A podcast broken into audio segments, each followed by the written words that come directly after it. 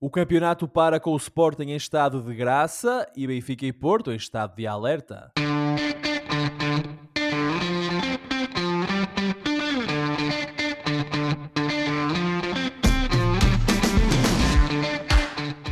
Bem-vindos a uma nova emissão dos Meninos de Ouro, o programa para quem gosta de bola e que está disponível todas as terças-feiras no Spotify, Apple Podcasts, Google Podcasts e em todas as outras plataformas onde se pode ouvir e descarregar podcasts. E nós estamos também na Rádio Barcelos todas as terças-feiras às 22 horas. E nós somos o mesmo, Filipe Vieira, e comigo estão o José Lopes e o João Pedro Oliveira. Estamos novamente reunidos para uma conversa sobre futebol. Meus amigos, boa noite. João Pedro, como é que está a vida aí em Londres? Oh Filipe, estou triste. Não, não porque a vida está triste em Londres, mas, mas eu estou triste, devo-te confessar. Diz lá porquê. Estou cheio de saudades. Oh, não, é, não estou cheio, não estou cheio. Estou cheio de saudades do futebol de clubes, sabes? Aquela coisa que nos faz vibrar. Já estás e... com saudades do futebol de clubes? É verdade, ainda agora a semana começou e já estou cheio de saudades dos clubes. Agora vamos ter que falar de Portugal. Vamos o Oliveira, falar... Oliveira já sabe a miséria que aí vem nos jogos da seleção, então já está com saudades de futebol clubes. Já vamos ter que, que analisar o Martínez e o Ronaldo e lá vai o Josué chatear-se. Não sei, estou triste, Filipe. Mas acho que no, com o decorrer do programa a coisa vai melhorar. Vais-te animando ao longo da emissão, ao longo desta hora. De animando, até porque já começou bem, olhar para, vossa, para, para, as vossas carinhas larocas, já estou a começar a ficar mais bem disposto. Pois, ainda bem. Se calhar é um problema da rádio, não é? E do outros podcasts, não nos veem e portanto os nossos ouvintes não ficam tão bem dispostos quanto tu ficaste agora. Só de nos ver. Sobretudo, sobretudo sou eu. Se calhar teríamos melhores audiências se nos vissem. Ah. Certeza absoluta. Certeza absoluta. Ou não. Então não. Dizem, o programa é feito desnudados. É isto, isto, não, não. As pessoas não. soubessem, não é? Como nós fazemos este programa. Eu acho que, fora a parte do desnudados, uh, uh, parece-me um projeto de futuro. A pensar, a pensar nisso, a ver se, se a Rádio Parcelas tem aqui uma equipa de audiovisual consiga trabalhar connosco. E, e, e, e uma, equipaça, uma equipaça de maquilhagem também. Ah, isso é só para ti. Ora então, e, e tu, José? Conta-nos coisas, o senhor de Barcelos, Lorde Remelho. Fala Boa noite, Filipe. Boa noite, Oliveira. Foste ao casamento da tua prima Francisquinha? Uh... Infanta? Em Infanta, sim, a prima José. José, não. José Sangue Azul, não sabias? Não, porra, nem, nem, nem pensar numa coisa dessa. Porra! Nem pensar numa coisa dessa. Não, nem sequer liguei a essas coisas eh, que só são feitas para tentar vender revistas cor-de-rosa, a apelar a determinados eh, sentimentos que já não existem no nosso país e a qual o povo não liga, apesar de, segundo nos disse aqui um, uma fonte bem informada, as audiências da transmissão televisiva do casamento até não foram nada mais. Quase um milhão de pessoas, é verdade. É, lá está, era sábado, ninguém tinha mais que fazer. Hum, ainda por cima estava calor, as pessoas ficaram em casa um bocado resguardadas. Mas pronto, apenas para dizer que estou contente, Filipe, e, e, e retomando a nossa conversa de há umas semanas, finalmente a nossa seleção de rugby conseguiu a sua primeira vitória no mundo. É verdade, contra as Ilhas Fiji. É verdade. Num jogo impróprio para cardíacos, dentro daquilo que é o registro rugby, como é óbvio, é? mas com excelentes jogadas e com um ensaio de Portugal que foi uma coisa linda de se ver, até para quem não percebe nada de rugby. Mas sobretudo Olha, eh, ó, Josué, aqui, aqui enalteceram sim, em Inglaterra. Sim, sim, sei as regras e uh, tenho algum, uh, algum até fascínio e até gosto do desporto. Quando é muito bem jogado, também é uma coisa bonita de se ver. Uh, e apenas concluir dizendo que mais uma participação no Mundial, primeira vitória, e estes nossos amadores profissionais, digamos assim, da nossa seleção, uh, honrarem a camisola e portanto também fica aqui o meu elogio, o meu agradecimento precisamente por esse belo Mundial que a equipa dos Lobos acabou por protagonizar. Parabéns então à seleção dos Lobos, à nossa seleção no Mundial de Rugby pela primeira vitória na, na modalidade, nesta competição. Uh, mas antes de avançar, só uma pergunta muito rápida. Vocês acharam interessante o facto de uh, a Infanta ter casado dois dias depois do 5 de outubro? Alguma... nada? Eu, eu achei piada. Ou... Será que eles pensaram nisso? Será que eles pensaram nisso? Eu, eu, eu achei mais piada foi ao. Eu creio que foi um de vocês, meus amigos, que me contou isto. Só, eu, só, uma, só uma pequena nota: os monárquicos também festejam o 5 de outubro.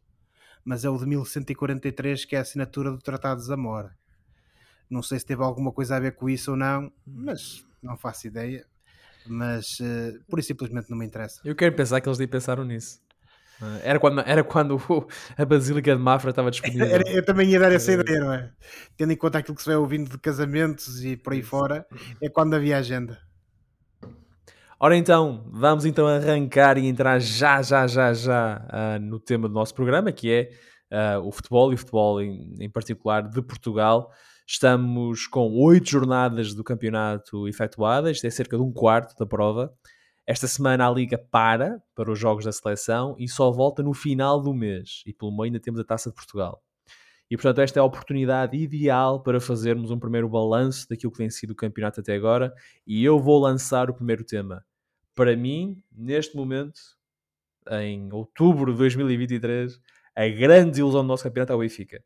É o Benfica porque esperava-se um Benfica forte, ou muito forte, oh. e sobretudo mais consistente após o investimento que foi feito.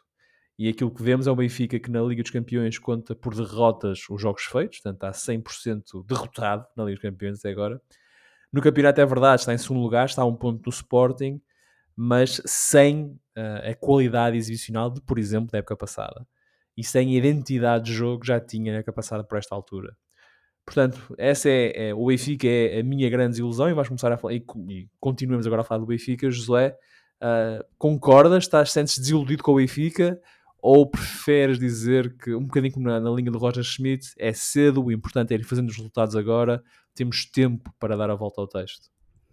Ó oh, Filipe, sem querer menorizar essa.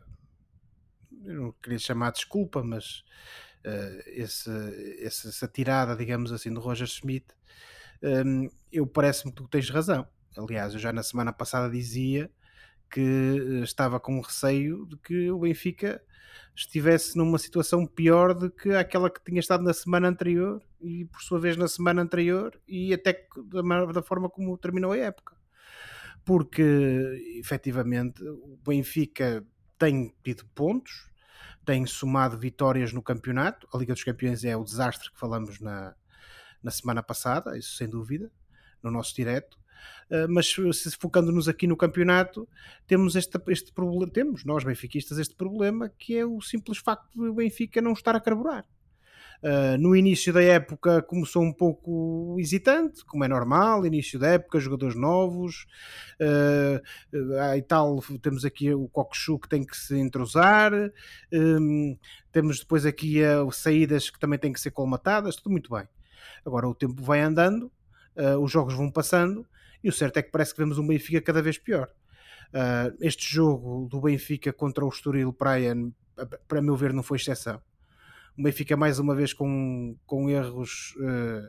Acho que foi um dos piores jogos do Benfica esta época, desculpa, acho que foi um jogo muito, muito fraco um Benfica muito fraco, com, sem, mais uma vez sem ideias, um bocado na, na cena daquilo que já tinha acontecido até contra o Porto, em que o Benfica até se uh, apanhou com superioridade numérica e por simplesmente parecia que não sabia o que havia de fazer com a bola.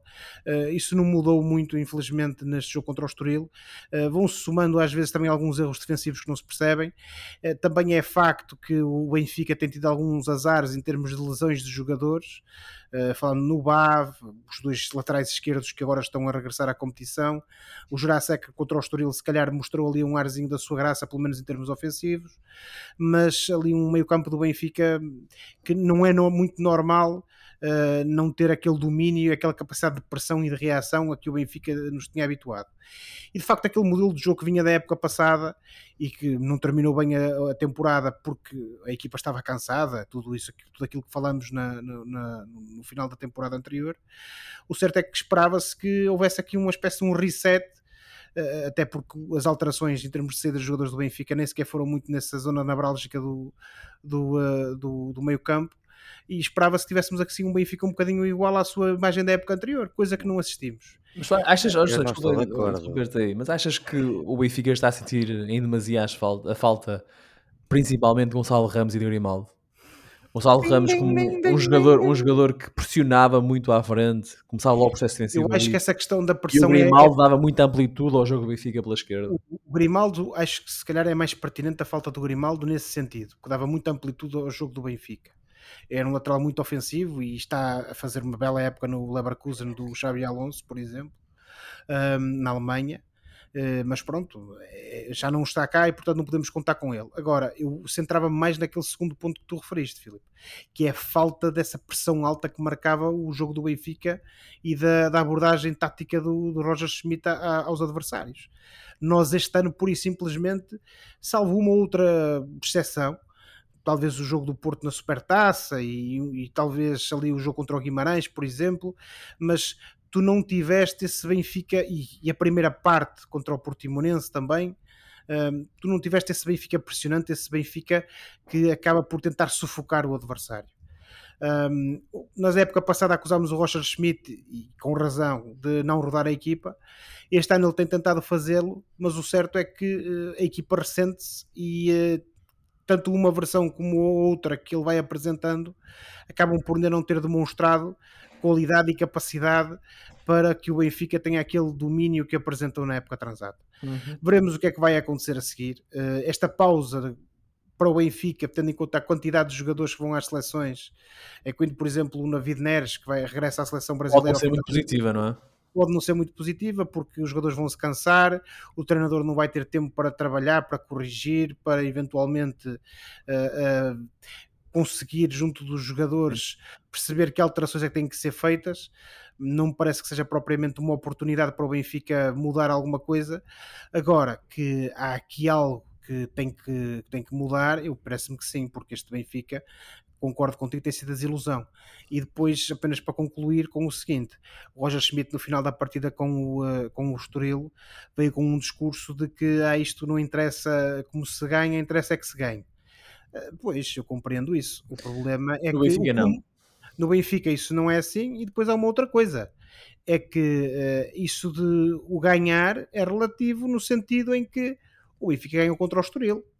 Mas, teve muita sorte. Mas teve muita sorte e viu-se eu, eu quase digo, eu por acaso. Viu-se uh, E portanto acho que aí, naturalmente nós entretanto vamos falar dos adversários do nosso Benfica, mas eh, eu parece-me a mim que há aqui qualquer coisa que tem que mudar e que tem que ser corrigido, porque este Benfica não só não se parece com o Benfica da época passada, como uh, fica a sensação que uh, a equipa ainda está longe de se encontrar. E, e, João Pedro, eu há bocado falei no Gonçalo Ramos e no Grimaldo, tu fizeste aí uns efeitos sonoros, deu-me deu a pensar que, que estavas de acordo comigo um, e que os dois, ou pelo menos um deles, está a fazer falta neste momento ao, ao estilo e, e, ao tipo de jogo do Benfica. Um, então deixa-me fazer-te essa pergunta de facto. O Benfica está a sentir a falta de Gonçalo Ramos e de Grimaldo e, um, e o seu, seu dono, lá está, vamos voltar aqui a, a citar Luís Freitas Lobo, a correr o risco desta época ter melhor plantel, mas ter pior 11.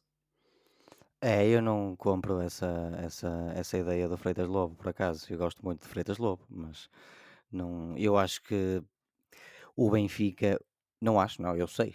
O Benfica na época passada fez uma primeira metade da época, incluindo, incluindo o arranque, muito bom, fantástico. Ah, em janeiro, o Benfica perdeu o Enzo. E agora no verão, perdeu o Grimaldo e o Gonçalo Ramos.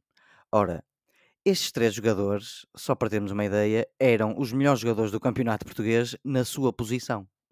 Sendo que podemos discutir eventualmente que o Taremi poderia uh, ser uh, disputar aí com o Gonçalo Ramos.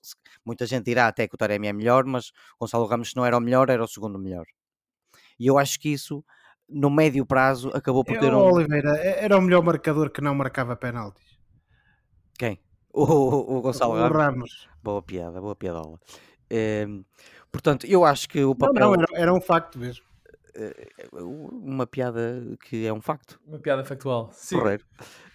Um, acho que as, as, entradas dos jogadores que vieram supostamente para substituir o, o, estes três jogadores que eu referi até agora, eu refiro, eu repito, até agora não, não fizeram esquecer, entre aspas, esses jogadores. O, o Coxu parece-me o, mais, o, o, que se adaptou mais rapidamente, mas até agora não fez esquecer o Enzo. Uh, o, Jura, o Jurasek esteve mais tempo lesionado do que, do que apto, embora contra o Estoril, eu acho que ele fez um jogo até bastante porreiro. Pá. Uh, mas ainda não fez esquecer aquele que foi provavelmente o melhor lateral esquerdo do campeonato português nos últimos anos. E depois, a questão do Gonçalo Ramos, uh, o Cabral tem, perdão, vou começar pelo Musa. O Musa tem jogado mais, mas continua a não ser titular absoluto. Logo, não tem, torna-se mais difícil fazer o mesmo número de gols do Gonçalo Ramos. E o Cabral foi uma prenda carita que até agora ainda não pegou. Uh, portanto, eu acho que esta troca destes três jogadores, sendo, e admito, o Enzo, ok, já foi em janeiro, mas uh, até agora não creio que ninguém do meio campo do Benfica tenha feito melhor que o Enzo até agora. Eu creio que isto tem tido um papel bastante uh, importante neste início da época do Benfica, que eu acho que fez um bom começo de campeonato, mas muito inferior ao da época passada. E eu acho que para mim uma das, das principais razões é esta, é a substituição dos jogadores que ah, eram. Mas, lá, tu, tu, não colocarias o Benfica, tu não colocarias o Benfica como desilusão então. Diz o Benfica não, está não, não, nível, não, mas não está a um nível tão bom como a época passada. Tanto. Okay. Uh, bem apontado, Filipe. Eu não colocaria de facto o Benfica como, como desilusão. Percebo minimamente do ponto de vista de um benfiquista. Nem perante as expectativas foram criadas. Ó oh, Filipe, a questão é essa. Qual era a probabilidade de repetirem o início da época da época passada? É que o, o início da época do Benfica na época passada foi algo que o Benfica já não fazia há anos. E que é difícil de fazer, certo? E eu quero sublinhar aqui a qualidade dos jogadores que partiram. Destes três jogadores que eu referi. E eu acho que isso acabou por. A questão do Enzo acabou por se revezar ali durante cerca de dois meses e pouco. Ah, e o Chiquinho com, voltou com a jogar Chiquinho, contra o Estoril e foi dos menos maus. Mas uh, o que é certo é que. Uh, temos que admitir que o melhor período do Benfica foi efetivamente com o Enzo e não sem o Enzo. É verdade como por exemplo a eliminação com o Inter, ok, uma grande equipa europeia, mas, como, mas não deixa de, de, ser um dado relevante. Eu não estou a dizer que o Enzo tivesse jogado esse jogo que o Benfica teria ganho, mas seria uma arma importante. E uh, para falar do Benfica, podemos falar também, por oposição, Exatamente. do Sporting. O Sporting, que é neste momento líder do nosso campeonato. Era que eu ia um dizer, ponto, Filipe, desculpa. Tem um ponto ao, a mais. Contrário, ao contrário do Sporting. Vai lá, vai lá. Que tem corrido muito bem o campeonato para eles, mas agora, desculpa te ter interrompido, até me estou a sentir mal, continua. Não, siga, vamos falar do Sporting. O Sporting é primeiro, tem um ponto a mais que o Benfica. Uh, venceu o Aroca nesta jornada por 2-1 e jogou com 10 durante grande parte do jogo. Uh, parece ter acertado nos reforços. Aqui falamos muito de Hillmans e de Gyökeres. Uh, a equipa está com confiança, respira saúde. E o Sporting, uh, eu colocaria o Sporting, por exemplo, na lista das surpresas agradáveis desta, desta liga até agora. E tu? Sim, tu, João Pedro. Sem dúvida nenhuma. Para quem, para quem não viu, o João Pedro apontou para ele e perguntar: é para mim, é para mim. Só, só Sim, para, é para ti. Só, só para ter a certeza. Sim, Filipe, não podia uh, concordar mais contigo se quisesse. Uh, o Sporting é uma boa surpresa, embora já se achava que era difícil as coisas não melhorarem, nem que fosse um bocadinho. Uh, mas é uma surpresa. este Guiócares custou 20 milhões de, de, euros e com 24 por objetivos, não é? 24 milhões de euros por objetivos. Exatamente, era o que eu ia dizer. 20 mais 4 por objetivos. Penso que sim. É isso, pronto. Uh, houve aquela dúvida sobre se de facto um jogador que vinha da segunda divisão inglesa se ia adaptar ao, ao campeonato português e realmente ele uh, calou todas as dúvidas que alguém tivesse e está a ser um jogador preponderante no Sporting deste ano e temos que dar uma palavra também ao Yulman, que foi um reforço de peso que fez esquecer completamente o Ugarte, o Ugarte Hu, já ninguém se lembra do Ugarte hum. e, e, e, merece menção, que é um jogador forte, bom tecnicamente, uh, aplicado, com um bom remate fora da área. Uh, sim, sim, uh, estou muito satisfeito, não, não sendo adepto do Sporting, estou muito satisfeito. Do, não, é uma equipa agradável e dá gosto de ver jogar, sim. Sim, sem dúvida nenhuma.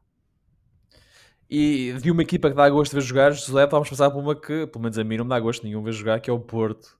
Uh, o Porto está em terceiro lugar, está uh, atrás do Benfica e do Sporting, tem 19 pontos, está a 2 pontos do Benfica, está a 3 do Sporting. Uh, perdeu o clássico na luz.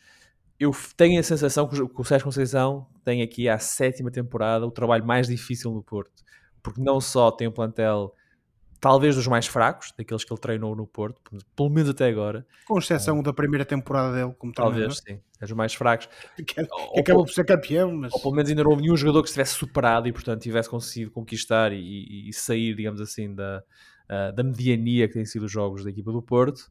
Mas também porque tem um Benfica forte, pelo menos em teoria, um Sporting também forte e um Braga. E, portanto, acho que estão reunidas as condições para uma época muito difícil para o Porto, que não consegue, de facto, produzir futebol com qualidade. E daí a minha pergunta: este será o trabalho mais difícil do Sérgio?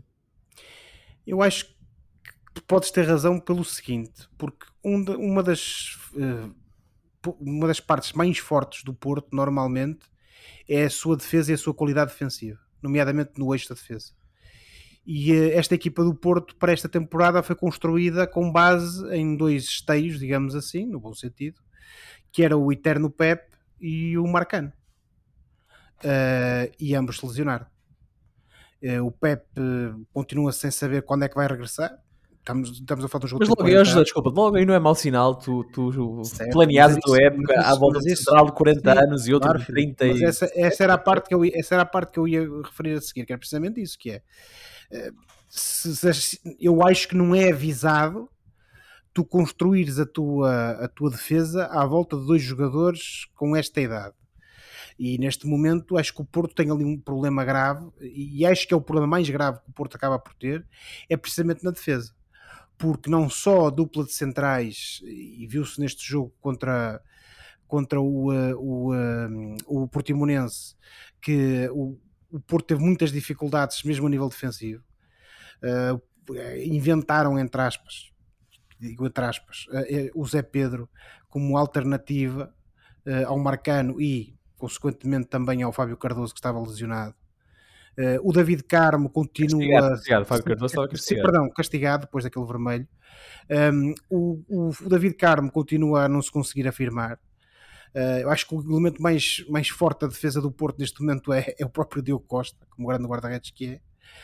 Um, e depois nas laterais temos jogadores que, que, são o Vandal e o João Mário que são um bocadinho pá, é agridoces, no sentido em que não são nem salgados nem doces, uh, porque um, a defender tem muitas lacunas e a atacar também. Uh, agora, depois existe ali, houve ali algum investimento da parte do Porto, sobretudo no meio campo, tivemos o Alan Varela, o Nico Gonzalez, o próprio, o próprio do, do, do Famalicão, o Ivan. Ai, falta muito. Jaime. O Ivan Raime, exatamente, e que a partida seriam jogadores que poderiam oferecer alternativas. Acho que o Conceição ainda está ali à procura de como é que há de encaixar essas peças.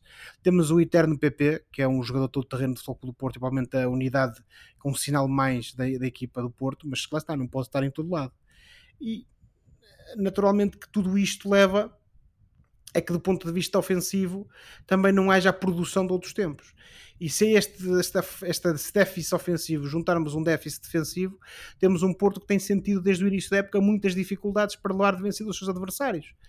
É, se olharmos para a Liga dos Campeões, é verdade que o Porto fez um bom resultado e uma boa exibição contra, contra o Shakhtar. Duas. Uh, depois agora contra o Barcelona também fez uma boa exibição que infelizmente não foi, uh, não teve uh, como Mais consequência sorte. a ganha de, o, sim, a, a, o amealhar de pontos. Uh, em que o Porto jogou bem, teve alguma sorte, mas também teve algum azar, e não vamos entrar aqui na questão da arbitragem, mas se calhar pode-se queixar um bocadinho. Agora, no final de contas, o que me parece, e aí acho que tu tens toda a razão, é que este Futebol Clube do Porto tem tido muitas dificuldades em se reconstruir, precisamente porque a qualidade do plantel não é a mesma de outros tempos e, sobretudo, conta com adversários muito fortes. Agora, também um jeito um bocadinho de resumo, Filipe, uma vez que já com o Porto estamos aqui a abordar os três grandes, também temos que notar aqui uma coisa, e eu não sei se é porque os três grandes estão piores ou porque o resto dos, das equipas estão melhores mas numa, de uma forma geral, uh, uh, tem havido muitas dificuldades para as equipas da frente, as equipas ditas da frente, conseguirem se impor aos adversários ditos mais pequenos. Uh, o Braga já é uma outra questão, que, que também, também já é. falámos na semana passada, que também tem tido muita dificuldade em impor-se no campeonato, se calhar ainda, ainda mais do que os ditos três grandes. Mas tanto o Sporting, que de facto tem estado muito bem, mas como o Benfica, como o Porto, têm tido muitos problemas. E eu, neste momento, na, na e o Braga também. Conta, o Braga também, mas neste momento, e tendo em conta a forma atual destas quatro equipas ditas grandes, a meu ver, que acho que é assim que temos que as designar nesta altura. Um, eh, o facto é que temos aqui muita dificuldade em elas se conseguirem impor. E neste momento, eu parece-me que qualquer jornada para a qual uh, entremos, acabamos sempre por estar ali na dúvida de perceber se é, eu... vão ser resultados dentro do espectável ou se essas equipas vão ter problemas, sejam maiores ou menores, em conseguirem se impor. Eu inclino-me a, a, a concordar é- contigo. É, só o Sporting é que ainda não perdeu esta época. Não perdeu Oliveira, mas as próprias, as próprias vitórias. Sim, mas as próprias vitórias do uh, Sporting a nível caseiro, para a Liga, exatamente, as próprias vitórias do, a nível caseiro do Sporting também têm variado tem jogos em que o Sporting claramente é superior e não dá hipótese ao adversário, como também tem jogos, se calhar é um bocadinho este como o do Arauca, ainda que o Arauca não tenha estado, uh, digamos, na, na, na, sua melhor forma, tendo em conta aquilo que já nos, já nos mostrou no, na época passada e no início desta época. E o Sporting jogou com menos um, muito isso, tempo. Sim, sim, sim, sim. Uh, mas, por exemplo, o Sporting, vimos o, o Sporting da, da jornada passada, que sentiu muitíssimas, mas muitíssimas dificuldades para se conseguirem impor ao Farense. Não parece que a vitória do Sporting no jogo com o Aroca alguma vez esteve verdadeiramente. Não, não, não, Filipe, não é isso que eu estou a dizer. Ah, o que eu estou a dizer não, é que eu, não eu, tem sido fácil. Certo, eu, eu, eu, concordo contigo que os jogos estão mais equilibrados, mas penso que é por baixo. Ah, e digo isto apenas. O mais provável. Apenas por causa das dificuldades que as equipas portuguesas têm sentido na Europa isso leva-me a pensar que uh, elas estão mais, mais fracas. Lá está, aquela questão do Benfica pode ter melhor plantel, mas está com pior equipa. Um, o Sporting está mais forte, mas também já vinha de uma base mais baixa. O Porto está mais fraco. E, e, e, o Braga, que vamos falar agora do Braga, o Braga é capaz de estar um bocadinho melhor, mas uh, mantém dificuldades em, em encontrar-se, digamos assim. Melhor do que quem? O Braga está melhor um bocadinho estava no início da época. Está, ah, está... pensava que estavas a comparar com os outros. Não, cresceu. O Braga candidato ao título, como disse o treinador, um, cresceu, progrediu, está com quatro vitórias consecutivas, incluindo uma na, na Liga dos Campeões. Portanto, João Pedro, temos Braga ou não? Temos candidato, ao, temos candidato ao título ou não? Não, Filipe, não temos candidato ao título. Só para acabar com. Mas temos bom plantel. Com esta. Temos um dos melhores plantéis em Portugal e temos provavelmente o melhor plantel desde que eu vejo futebol do, do Braga, claro. Neste jogo contra o, contra o Rio Ave, o Arthur Jorge vai ao banco lançar o Roger, o João Moutinho, o Rony Lopes, o Abel Ruiz. Era isso que eu ia dizer. o Braga mete nem, nem, o Porto, nem o Porto tem o Braga, o Braga mete E o Herói de Berlim não entrou.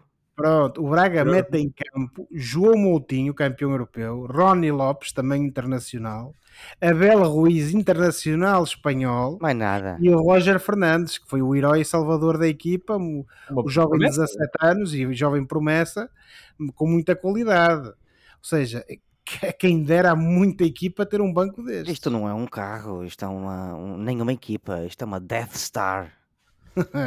Mas então, vá lá, temos Braga ou não? No meio de um beautiful chaos. Deveríamos não, ter. Não, não, não temos Braga para campeonato, não sei, até porque também ainda só decorreram oito jogos, creio eu, oito. Um quarto, mais ou menos. E, e portanto, acho que essa conversa é, é muito cedo para termos, especialmente quando temos um Braga que neste início da época já perdeu com Farense e com Passo, uh, Famalicão, por exemplo. Portanto, não, não, não creio que é tempo de termos essa conversa, Filipe. Mas o que temos é um Braga onde, uh, como dizem os ingleses, uh, never a dull moment não há momentos enfadonhos. O, o Braga começa a perder uh, e depois faz o resto do jogo num momento de superação e, e, em desespero para ganhar, e com a equipa que tem, acaba por ganhar os jogos. Este fim de semana foi a prova viva do que eu acabei de dizer, um jogo muito difícil em que o, jogo, em que o Braga andou ali a bater no, no Rio Ava o jogo todo, e só no final é que conseguiu, com a, a, a ajuda de excelente, mais uma vez, dos, dos jogadores do excelente plantel que tem, uh, a vitória. Uh, não sei se temos um Braga melhor do que na época passada, colegas, pelo menos em termos pensando no futuro, porque a equipa, lá está, já claudicou e o, o futebol eh, tem, vive de momentos e de rasgos de, individuais de, de, de, grandes jogadores. Se não é Bruma, é, é Banza, se não é Banza, é Jaló, se não é Jaló, é Ricardo Horta, que nem sequer foi convocado por lesão para o jogo deste fim de semana. E, e, portanto a coisa tem acontecido neste naquilo que eu vi alguém chamar no Twitter que é um, um beautiful chaos uh, não, não há jogos uh, uh, em, em Acho que podes traduzir isso como um caos bonito um caos lindo, um, é, é, é, um caos lindo, porque nós vemos momentos de, de absoluto grande futebol e, e, grandes golos em, em cair do, no cair do pano de jogos e quer dizer, o adepto neutro primeiro, se não fica maluco com este tipo de jogos, não fica maluco com mais nenhum tipo de jogos. E o, o, o adepto do Braga, eh, se calhar é levado ao engano a pensar que esta equipa vai ser campeã mas não, porque é uma equipa que tem muitas debilidades defensivas. O Braga está ali à beira dos três grandes na classificação, é, separado por poucos pontos, mas já sofreu mais ou menos o dobro de golos. Por outro lado, é a equipa com mais golos no campeonato. Há aqui uma disparidade muito grande entre, entre o que acontece entre a defesa e o, e o ataque. E eu acho que isso, Josué, passa por quem? Pois, Oliveira, não equipa sei. técnica, pensava que ias dizer não logo sei. o Arthur Jorge. Não, eu não, eu não te quero roubar o um momento malhar no Arthur Jorge, por amor de Deus. É uma rubrica tua. Uh, mas sim, efetivamente este Braga é uma equipa completamente imprópria para cardíacos e uh, isto a continuar assim, eu não sei se os adeptos do Braga vão chegar ao final da primeira volta ainda com muitos cabelos por puxar porque. E, e, oh José, ainda entrou um chavalo de 17 anos, que ainda há bocado tinha 15, e que fez as assistências do, para os golos e ganhou o prémio de melhor jogador em campo. Lembras-te que ele começa, bem, ele começa bem a sua aventura na equipa principal ainda com o Carvalhal, se não estou em erro, não é? Com o Carvalhal. Depois, a época passada, desaparece completamente do plantel e agora foi, sido, foi repescado, digamos assim, para salvar o Braga na extreme. Mas agora, porque ele não tem sido opção sim, sim, sim, no campeonato. sim. Mas lá está, isso também só fala da riqueza do plantel Arthur Jorge, que ele pode pegar um jogador assim, depth, um bocado... dizem os ingleses, depth. Eu, por muito que me custa, tenho que concordar cada vez mais com o Oliveira. Há aqui qualquer coisa que falha na condução deste Braga e tivesse o Braga uh, alguém com mãos, digamos assim, para este plantel, epá, já na época passada se calhar teria sido assim, mas esta época é um crime se este Braga não ganhar coisas. E, Ora, e... na semana passada o Bruno Lage ficou sem trabalho, portanto pode ser que uma opção. Uh, há Vitor Pereira, olha... há Pepa, há tantos nomes aí agora no mercado. Hum, calma, calma, calma. Mas olha, uma coisa temos que, que, que dizer a favor do homem. Mas rápido para podermos avançar. Em termos emocionais, em termos de, de, de puxar por aquela equipa de jogadores, o homem consegue levar a água ao moinho dele. Só que quanto tempo é que vai durar este tipo de jogos impróprios para cardíacos? Até a equipa quebrar. E ficamos com isto então. Não te esqueças que o Arthur Jorge foi capitão, não é? E portanto o capitão tem sempre ali uma voz de comando e esse hábito de de facto e, uh, e fica conseguir reunir as tropas e exato, até essa é uma vantagem que ele tem, é um conto de homens. Agora, se ele consegue efetivamente ali na tática e na estratégia vencer os jogos, isso é outra coisa. Isso, essa já é outra, é outra questão. Ora, então o Braga é quarto classificado, tem 16 pontos, subiu, uh, trocou com o Boa Vista, o Braga agora é quarto com 16, mas quem tem também 16 pontos é o Vitória. E isto permite-nos, e agora vou-vos pedir a celeridade, um, entrar aqui num outro capítulo deste, deste tema de, de, de, de balanço. Um, eu vou-vos lançar aqui alguns tópicos e peço a cada um de vocês que pegue num deles uh, e fale. Um, uma história interessante deste campeonato para mim é precisamente este Vitória, que já teve três treinadores em oito jornadas e que está no quinto lugar. Portanto, aqui a, a inconsistência no banco não tem afetado um, de forma clara a exibição da equipa. E desde já um parênteses, não sei se o João Pedro já confirmou com o tio sobre uh, quanto tempo é que o Álvaro Pacheco vai estar em Guimarães. Não sei se podemos, se podemos fazer essa, essa previsão. Ainda, não tive, uh, ainda não tive a oportunidade ah, então, de, pronto, ficamos de à espera. O, o, update porque é, é bastante recente e ficamos, eu, eu ficamos não, à espera. Interessante o Vitória teria buscar um treinador que fez nome no Vizela. Acho isso também, também interessante. Mas quem ouviu o homem falar na apresentação, ele estava na sua cadeira de sonho. É, é, é o homem da casa. Praticamente, não é? E é, o- Ah, e é o quinto treinador do Guimarães com vitórias. Esta época. Que não deixa de ser um dado curioso. Não deixa de ser um dado curioso, exatamente. Ah, sim, porque é um treinador interino, é verdade. É contar com o interino. Exatamente. Depois temos o Chaves, que andou com o Zé Gomes sem, sem pontuar e de repente com o Moreno em três jogos faz duas vitórias e um empate e salta ah, dos lugares de descida para um aparentemente mais confortável 14 lugar. Portanto, o Moreno também fez um bom trabalho em Chaves. É, Temos- Filipe, é a, a ressurreição segundo Moreno.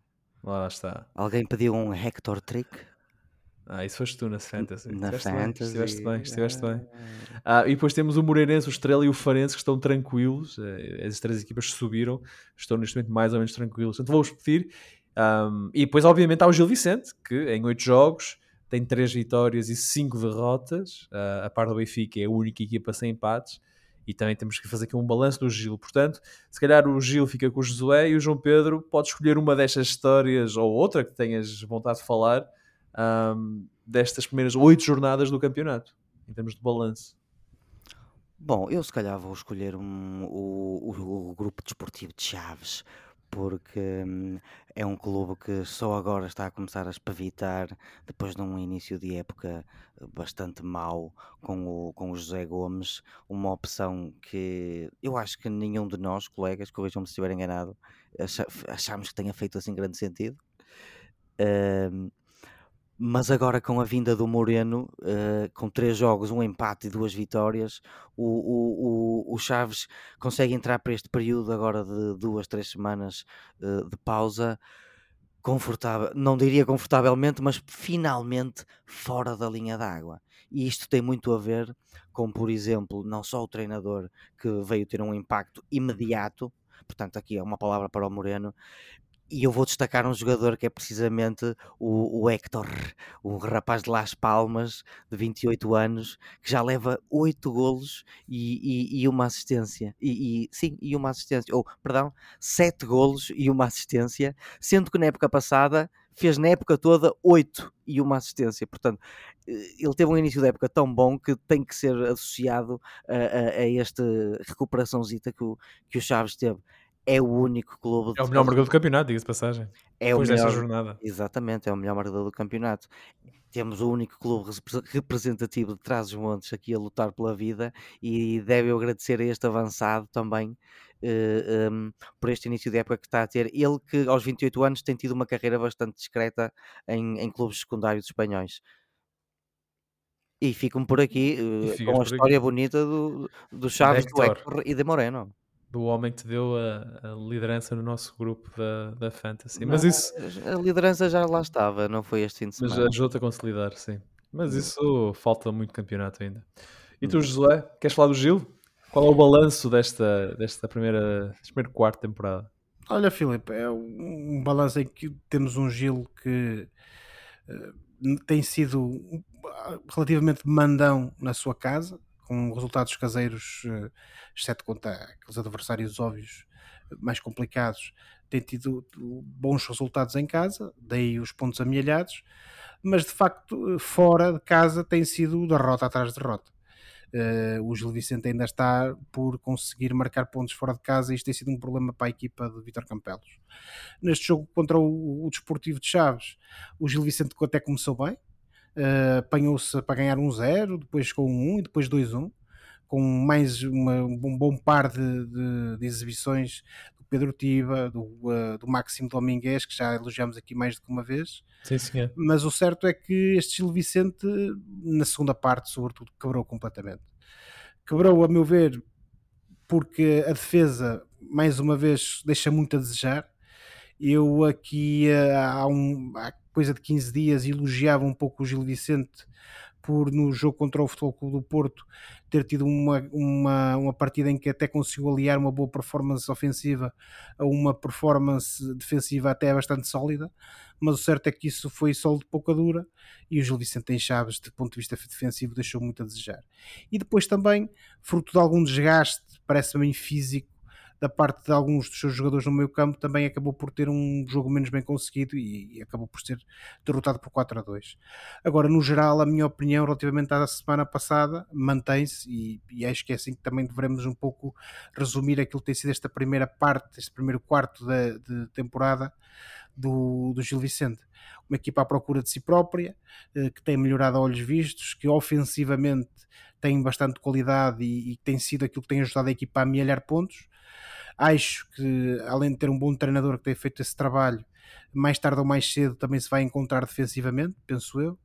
Um, e aquilo que eu penso é que de facto vai haver aqui um Gil Vicente para eh, garantir com alguma relativa tranquilidade a permanência na, no campeonato, mas não dá para muito mais e o jogo em Chaves foi notório a esse nível, porque mesmo quando é necessário meter segundas linhas a, a jogar para tentar eh, dar um abanão à equipa e tentar que a equipa reaja, há muita dificuldade e há muita falta de, quali muita falta de qualidade a esse nível. Ó José, de todo modo, uh, só a minha um, um, um, um pequeno pormenor.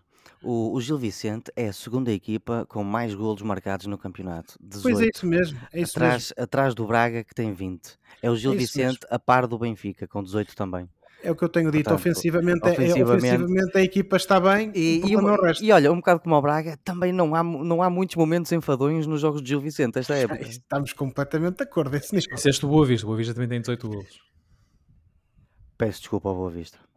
Ai, ai, Do ai. fundo do meu Boa coração. Vistão. Boa Vistão. Do fundo do meu coração. Pronto, de todo modo, e para terminar, eu acho que vamos ter um Gil para manter-se na Primeira Liga, mas mais que isso é muito difícil. Muito bem, o campeonato para. uh, voltamos a dizer que uh, esta semana há jogos de seleção. Depois o as equipas, os jogadores regressam às equipas e há jogos de taça. E portanto o campeonato em si só regressa ou só volta no final do mês de outubro, precisamente no dia 27, com o Aroca Moreirense. Depois Portimonense Estoril, Benfica Casa Pia, Vitória Chaves, Gil Vicente Braga, um bom derby minhoto. Rio Ave Farense, Estrela Famalicão e Vizela Porto e fecha o campeonato, a jornada 9 com um Boa Vista Sporting na segunda-feira, dia 30 de outubro. Vamos dar uma olhadela ao futebol internacional um, em particular para o nosso, o nosso compatriota José Mourinho, que embora esteja neste momento com três vitórias consecutivas ao comando da Roma, duas para o campeonato e uma para a Liga Europa, a verdade é que uh, Mourinho está na corda bamba. Há imensos relatos de que está para ser despedido da Roma, uh, com Hansi Flick a ser aparentemente o treinador favorito para suceder. João Pedro, é mesmo o fim do, do Special One, se ele acabar despedido pela Roma? Olha, eu não sei, Do Filipe. Mourinho enquanto Special One? Não sei, Filipe. A equipa agora vem de três vitórias seguidas, em, em todas as competições, digo. Ah, duas delas foram goleadas, parecem estar a carburar, pese embora a, a lesão, a in- infelicidade da lesão do, agora do Dybala. Portanto, eu não tenho a certeza que isso ainda vai acontecer.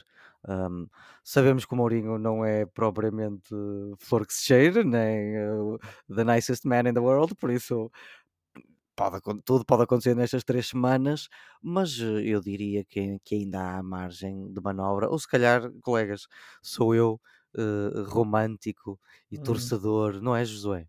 Torcedor de- de- dos nossos portugueses, que estou aqui a pensar, que, que quero que o Mourinho se safe e quero, queremos todos.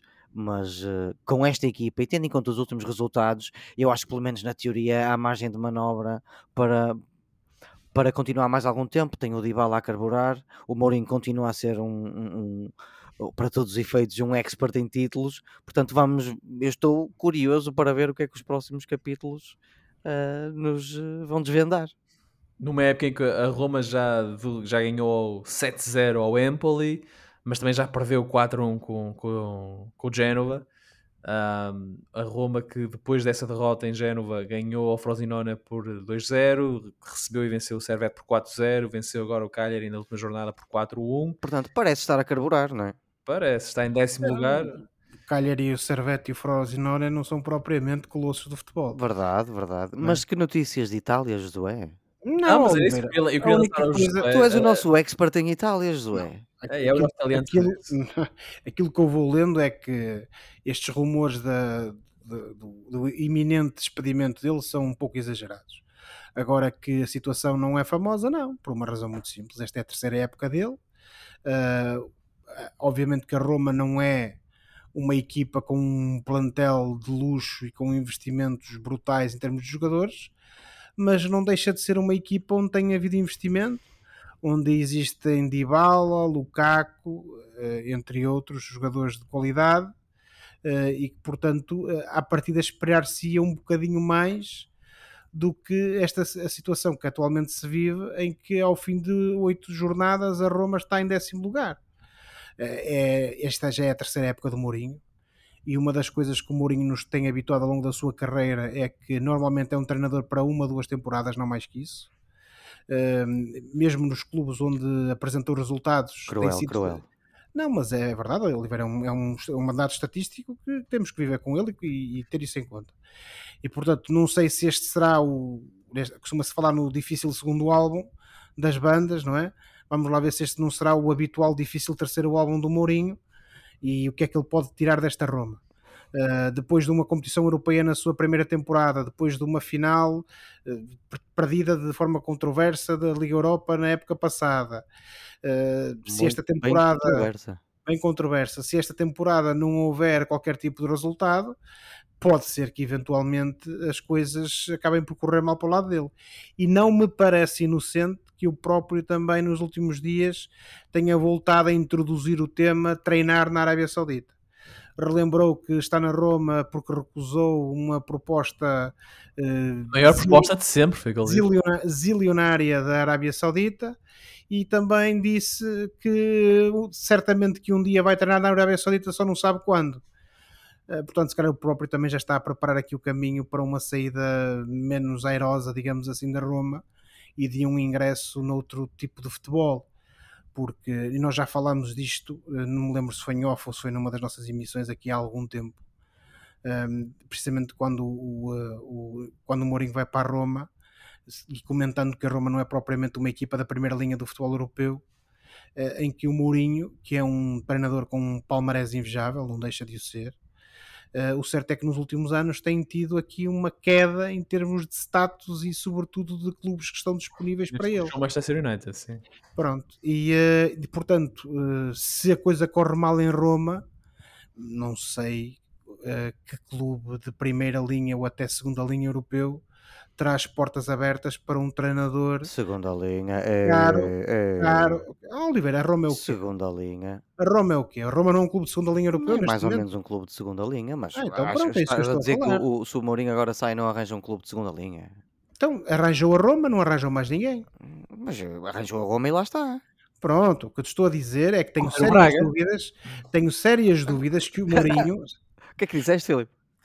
Pode aparecer o Braga, não é? Eu só queria ouvir isso. Ok, obrigado. Podes continuar, tenho, Josué. Tenho sérias dúvidas. Vamos, vamos terminar, vamos terminar. Sim, só para terminar. Tenho sérias dúvidas que se a coisa corra mal ao Mourinho, que ele uh, rapidamente ou no futuro próximo tenha uma oportunidade de treinar sequer um clube de segunda linha europeu. Uh, vamos ver, é aguardar para, para ver o que é que acontece. Mas uh, se a coisa corre mal ao Mourinho aqui na Roma, não vai ser fácil ao, ao, ao José Mourinho continuar nesta primeira barra segunda linha do futebol europeu. Parece-me. Ora, a Roma está neste momento no décimo lugar, como o José disse, tem 11 pontos, está a 10 do Milan, que é líder com 21, está a 6 pontos da Fiorentina, que está no quarto lugar e último lugar de acesso à Liga dos Campeões, e está a 3 pontos do Nápoles, está em quinto lugar, que é o lugar de acesso à Liga Europa pelo campeonato. Portanto, ainda é muito cedo, obviamente, ao fim de 10 jogos, Mourinho da a Roma de Mourinho tem então os tais 11 pontos, fruto de 3 vitórias, 2 empates e 3 derrotas. A Roma regressa ao ativo após esta pausa das seleções para jogar precisamente no Campeonato Italiano. No dia 22 de, de outubro, recebe o Monza. Portanto, veremos o que é que Mourinho faz nessa altura. Como temos vindo a dizer, os campeonatos estão parados para as seleções e vamos olhar então agora para Portugal. Portugal que recebe a Eslováquia esta sexta-feira em Alvalade, em jogo a contar para a qualificação para o Euro 2024. Uma vitória quase que garante um lugar na prova. João Neves é a grande novidade e uma convocatória que tem três dos nossos árabes. E Totti Gomes, que não é titular no Wolves e volta a ser chamado. De fora, entre outros, ficaram Pote, Bruma e Paulinho, jogadores que têm, que têm estado em destaque na Liga Portuguesa. João Pedro, faz sentido que estes jogadores continuem fora das escolhas de Martínez, que parece, isto agora sou um bocadinho a, a inferir, mas parece que o Martínez prefere trabalhar com uma espécie de plantel, ou seja, não me parece um, um selecionador que convoque muitos jogadores para, para, para, para, analisar, para observar. Ele convoca sempre os mesmos, tem o plantel dele, não é? E é uma... ajustando. E é uma forma de É, estar... dão-lhe dão uma lista e ele convoca-os. É, até me perdi agora. O, o- é comum os eh, treinadores, não os, mas é comum treinadores nacionais adotarem essa abordagem. As pessoas aqui, por exemplo, em Inglaterra também se queixam um bocado do Southgate nesse aspecto.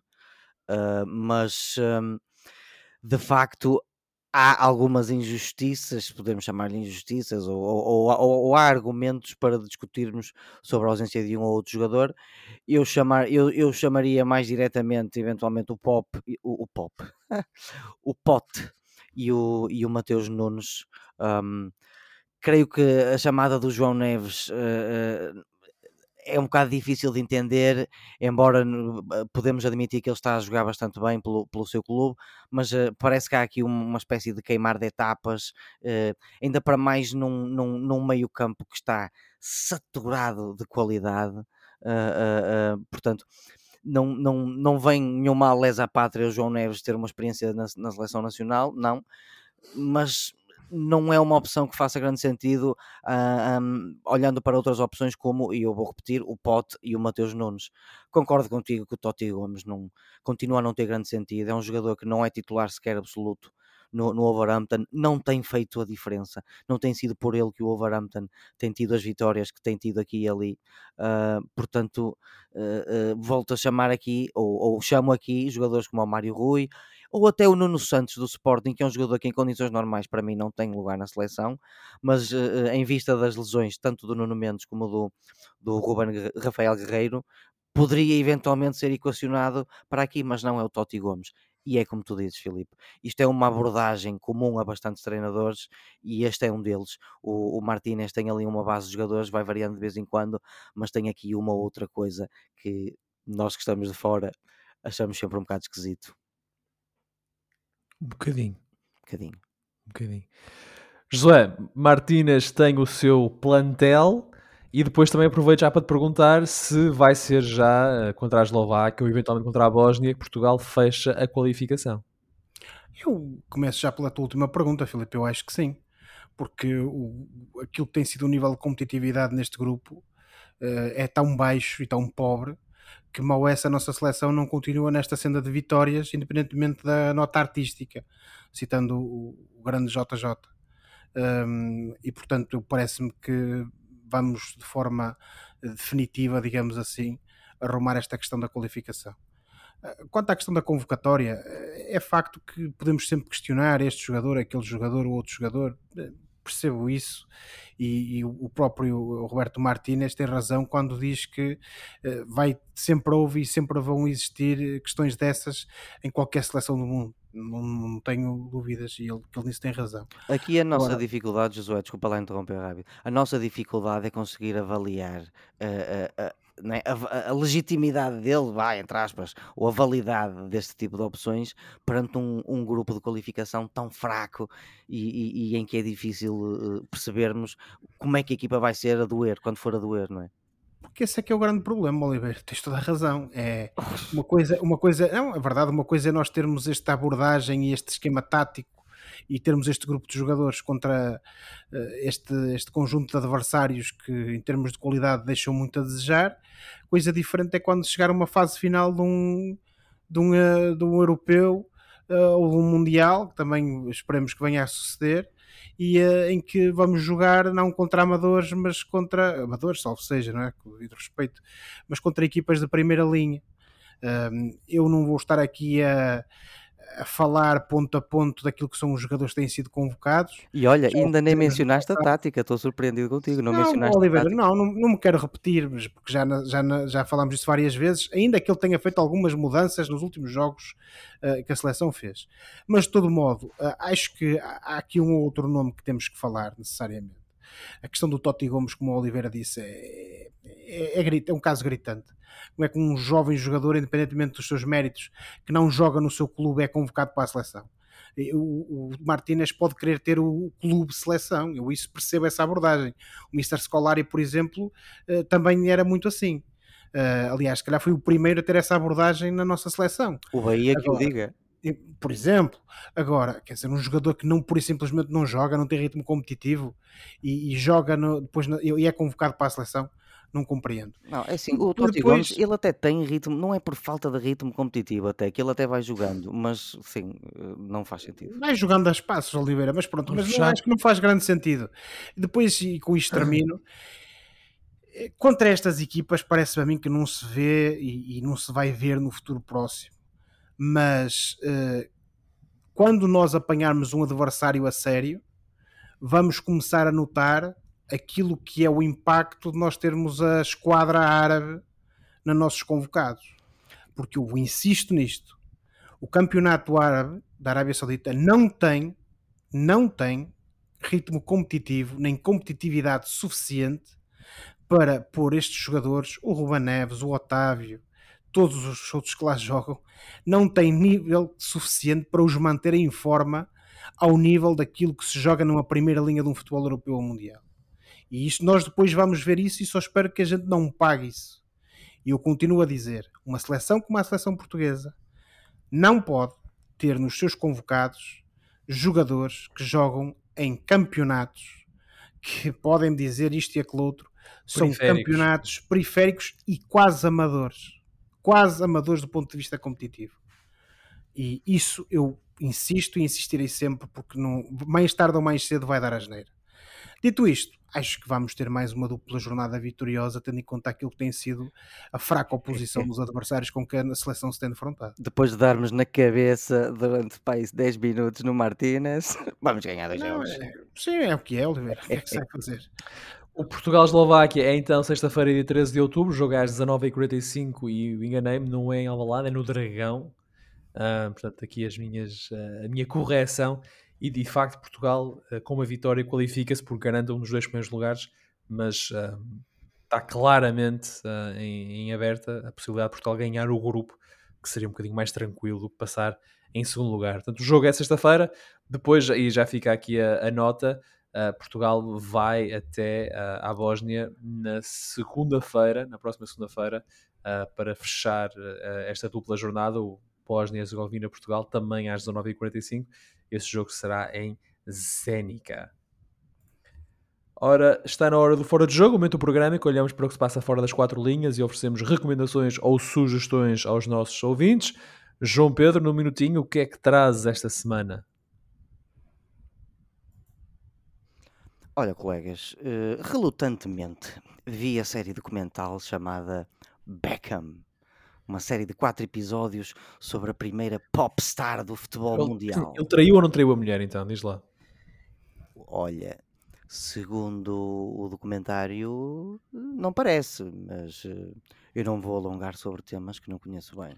Mas isto é, isto é, é a passadeira vermelha ou lá o quê? Não, essa foi, a, essa foi a grande tirada da, da exibição do documentário. Foi precisamente essa que a Vitória sentiu-se uh, melindrada para essa questão do, do caso, do alegado caso. Pronto, mas eu não vou entrar pela parte do caso. Pelo menos não, mas sei rápido, se faz favor. Ehm, vou entrar pela parte que interessa. Vi um bocado relutantemente o, o, o, documentário por causa disso, porque não sabia o quanto é que ia ter do que me interessava, mas de facto tem, porque acaba por ser uma viagem pela carreira toda do David Beckham, sendo que os episódios de Manchester que é o seu início, eh, que coincide com a chamada Class of 92, são muito interessantes e são provavelmente os melhores episódios. É também um bom documentário para que ficamos um bocado, fiquemos um bocado a ter noção de como é que é ser um futebolista de alta, de alta competição e ao mesmo tempo ser uma marca, porque eu creio que o David Beckham foi o primeiro tipo de futebol que se transformou, eh, que foi também uma marca. E portanto, sob esse ponto de vista, também é interessante. Os adeptos de futebol, repito, podem ver este documentário porque tem muita coisa interessante também. E eu recomendo, está na Netflix, quatro episódios e chama-se Beckham. Beckham. Beckham, não é Batman, é Beckham. I am Beckham. Yeah. Josueito. Mais... Ou é Muito Make a rápido. Mate. É mais Muito isto. rapidamente, Filipe, uma recomendação que vem a propósito da espuma dos dias. Eh, fica aqui uma, uma recomendação, passa a repetição literária, que é o Memorial do Convento, de José Saramago. Não só porque o dito casamento que tu falaste no início do programa foi precisamente no, eh, naquilo que é o Palácio Nacional de Mafra, o dito convento, eh, mas também porque é um livro que, infelizmente, continua sempre atual.